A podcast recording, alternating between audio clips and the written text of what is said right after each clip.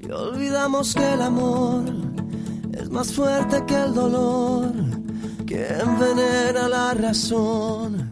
Oh, somos víctimas así de nuestra propia tonta creación.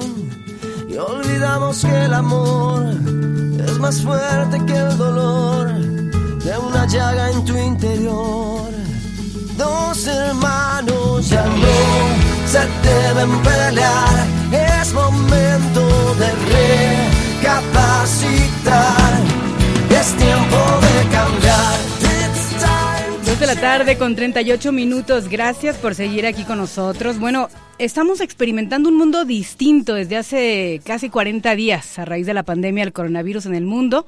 Y con esto hemos también experimentado cambios en nuestra manera de vivir, de operar a diario, en la rutina, con la familia, tratando de descubrir o de reinventarnos para ser creativos y mejorar tal vez nuestro negocio, nuestra, nuestra empresa. Bueno, nos hemos visto más de cerca a nosotros mismos también y hemos experimentado una variedad de emociones que no paran y que muchas de estas están basadas en el temor, el miedo que nos hace acrecentar pensamientos negativos, ¿no? Entonces, bueno, ¿cómo cambiar la perspectiva y ver la luz al final del túnel? Para esto hemos invitado a Helios Herrera, me da muchísimo gusto recibirlo esta tarde desde Ciudad de México. Él es experto en desarrollo humano, director de HH Consultores en Ciudad de México, con más de 25 años en el área de capacitación humana, motivación, superación personal, desarrollo empresarial y ventas. Muchísimas gracias, Helios, por acompañarme esta tarde. Eh, Elizabeth, muy buenas tardes, qué gusto saludarte, al contrario, gracias por permitirme tocar a tu audiencia, como bien dices, desde la Ciudad de México, con mucho gusto para la Unión Americana. ¿Cómo estás por allá? ¿Cómo te trata la vida? Fíjate que, eh, eh, pues, ahora sí que eh, estamos viviendo algo diferente, algo que no nos había tocado antes. Yo sigo trabajando, gracias a Dios, pero no es el caso de muchas personas, desafortunadamente. Entonces, bueno, ahora ya empezamos aquí en Colorado una nueva fase de reabrir la economía, pero con muchas medidas estrictas de higiene sobre todo y, y con muchas limitaciones a los negocios. Y bueno, con, con esto también estamos viviendo una nueva realidad. ¿Y qué se supone que, que debemos estar haciendo ahora con, con esto que estamos experimentando, que estamos viviendo y que tal vez muchos no nos imaginamos que fuera a suceder, y menos a nivel global? Bueno, pues lo que tenemos que estar haciendo, Yesabet, es abrir nuestra mente, abrir nuestros paradigmas y adaptarnos. No hay otra forma y no hay otro camino. Este, déjame, déjame platicarte un concepto que yo un poco de broma llamo keniqueísmo. Es un poco de broma, ¿eh? pero es mucho en serio. El keniqueísmo es cuando tú dices, de cada 10 personas que están escuchando este programa, 5 son la mitad, ¿a poco no? Eso, que ni qué. y que ni qué es donde quiera que te encuentres, ahí estás. Eso, que ni qué, así es. ¿A qué me refiero? La nueva realidad es como es, nos guste o no nos guste. Puede no gustarnos todo lo que está sucediendo y te tengo una noticia. Pues no importa si te gusta o no te gusta. El mundo ya cambió, el mundo es ahora una nueva versión y mientras más rápido te adaptes a este nuevo mundo, pues más rápido vas a estar un poco en paz. Oye, Elios, es que a mí me choca salir a la calle con cubrebocas, pues te tengo mala noticia, que ni que es así y así va a ser. Tienes dos opciones, resistirte al cambio o acompañar el cambio. Mientras más te resistas al cambio, cuando el cambio es inminente, más te va a doler. Entonces, eh, yo les propongo a la audiencia que piensen un pez un pez que va nadando libre, es un, un, pez que va nadando muy contento y de repente muerde un anzuelo y, y ya no es pez, ahora es pescado. Pues mientras más se resiste el pescado, más se lastima la boca.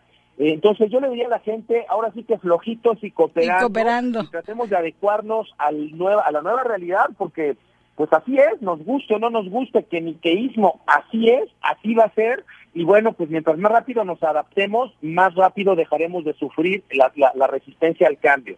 Claro, lo que resistes, persistes, persiste. Ahora, eh, no, de repente eh, vemos a alguien estornudar o escuchamos a alguien estornudar y ya nos paniqueamos. O sea, dijimos, ¿qué, qué, qué pasa? ¿Qué hacemos? O sea, eh, eh, estamos empezando a actuar o a reaccionar de una forma diferente por el miedo, ¿no? Entonces, eh, de repente quitarnos esto eh, es un poco difícil, ¿no? Este, pues sí, estamos por supuesto sobreestimulados, pero me río yo porque, híjole, el coronavirus es contagiosísimo, pero imagínate que el pendejismo fuera contagioso, pues estaríamos paniqueados desde hace mucho tiempo, ¿no?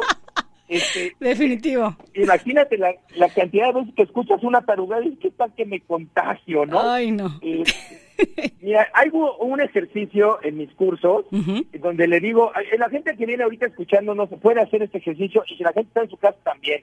Creo que en este momento, tú que me escuchas, eh, veas a tu alrededor este, y veas los, los, los objetos de color blanco que hay ahí donde tú estás.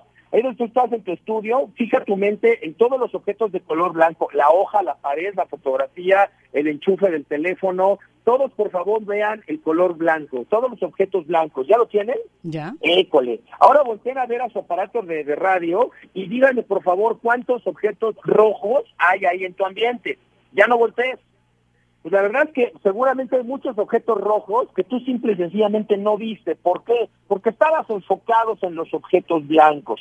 ¿A qué me voy? A que si tú te enfocas en los problemas, en encontrar problemas, los vas a encontrar. Si tú despiertas en la mañana buscando de qué quejarte, vas a encontrar de qué quejarte. Si tú vas en la mañana y te enfocas en buscar oportunidades, en buscar alternativas, en encontrar gente que te ama, en encontrar motivos para estar agradecido, también lo vas a encontrar.